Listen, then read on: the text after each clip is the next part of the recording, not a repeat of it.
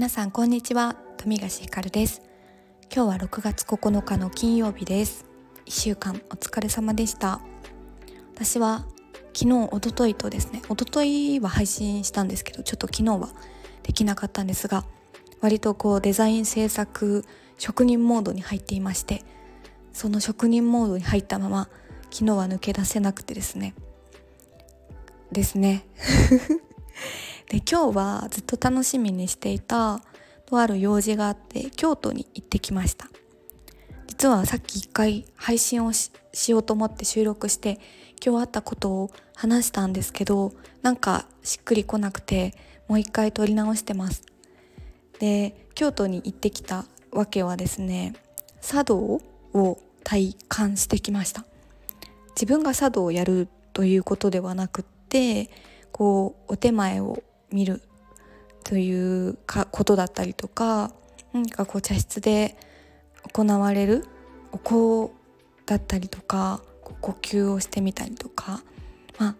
ねこの声の配信なのでうまく説明できないですがまあ茶室という空間も非日常ですし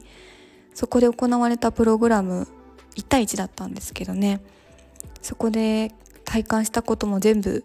初めてかつ、まあ、久しぶりのこともあったりとかして今日はすごくこう胸いっぱいお腹いっぱい感じたことがいっぱいありすぎてまだ紹介しきれんみたいなところですが、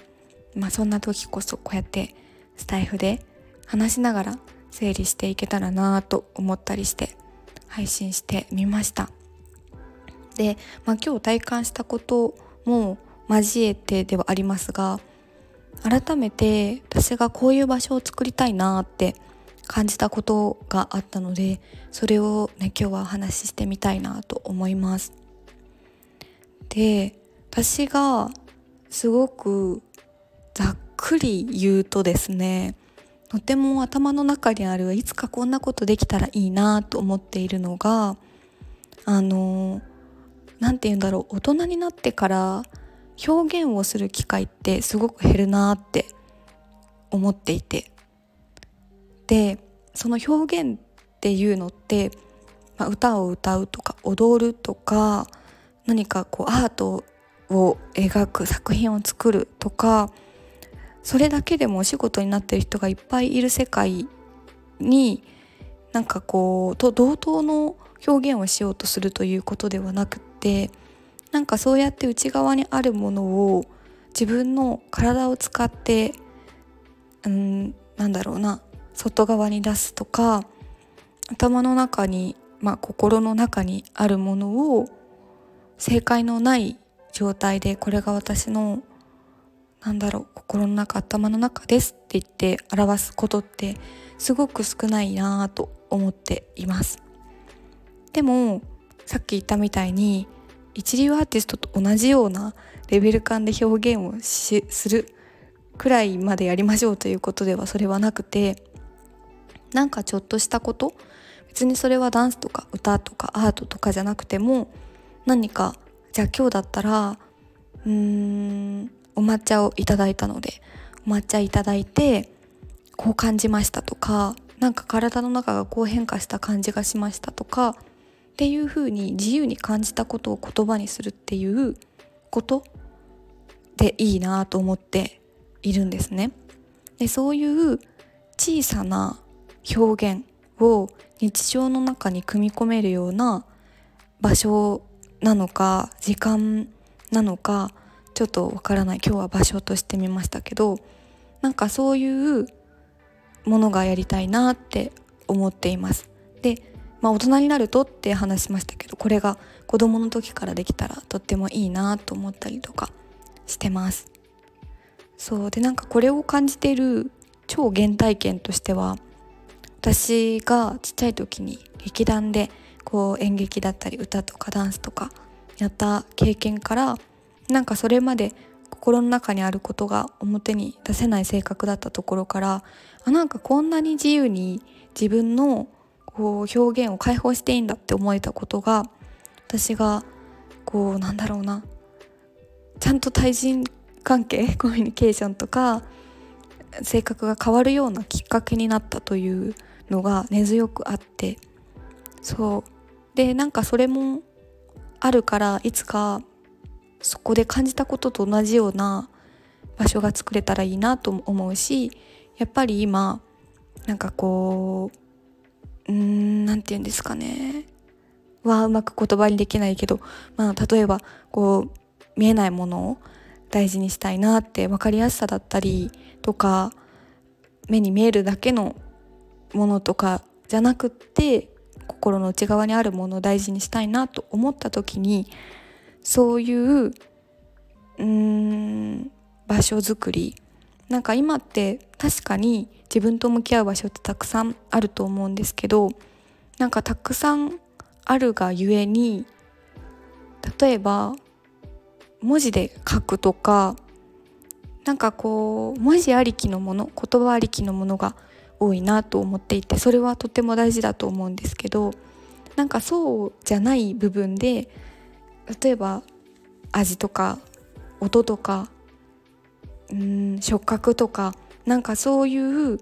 ところから自分の心の内側、まあ、自分を知るみたいなところにアプローチできる何かがしたいなって思っています。まあなんかつらつら喋りすぎてあれですね伝わるのか伝わわかんないですけど。でも今考えてるのはそういうようなこと。でも頭の中に今はあるだけでわからないんですよねそれが。なんかこう再現できるのか。からそういう実験みたいな場所をちょっとずつ今年は作っていきたいなって今思っていてなんか実行できる手前ぐらいまで今来てるような感じです。だから、まあ、今日のテーマで言うとうーん今日のテーマのその作りたい場所みたいなところで言うとそういう自分のなんかこう言葉を超えた部分にある感覚にアプローチできる場所でそれを感じたものを自由に表現することが積み重ねられる中で自分を知ることができるような場所が作りたいなと思っています。まあ、なんだろうな自分を知らなくてもいいですね極論。なんかそういううーんなんか私ってこういうこと感じるんだとかあこういう言葉出てくるんだとかそういう発見でもいいかも。なんかそうなることで今日私も同じ同じ状態というか、まあ、状態としてはすごくなんかこう外側から感じる温度じゃなくて自分のなんだろう皮膚の内側から温度を感じるみたいなすんごい気持ち悪いこと言ってますけど でもなんかそういう温まり方があったのと寒いとか暑いとかじゃなくてとても平均温度体温を感じられてるようななんか感覚になったんですよね。でも自分内側から温めるってそういうことなんだなみたいなことも経験体感できたりとかして、うん、なんかそういううん。無理に温まろうとか無理に自分の内側にアプローチしてやろうとか言葉でまとめなきゃとかそういうことはもちろん大事だと思うんですけど私はきっとあまり得意じゃなくてやれと言われればできるんですけど なんかそういうもっとちょっとなんだろうな言葉を超えた部分にあるところをやってみたいなと思っている。ます。はい。でもこれはうーんこれだけをやりたいというよりかは私は自分の中で自分株式会社と呼んでるんですけどいろいろやりたいことがあってその中の一事業の一つとしてやってみたいとか実験してみたいなっていう感じですね。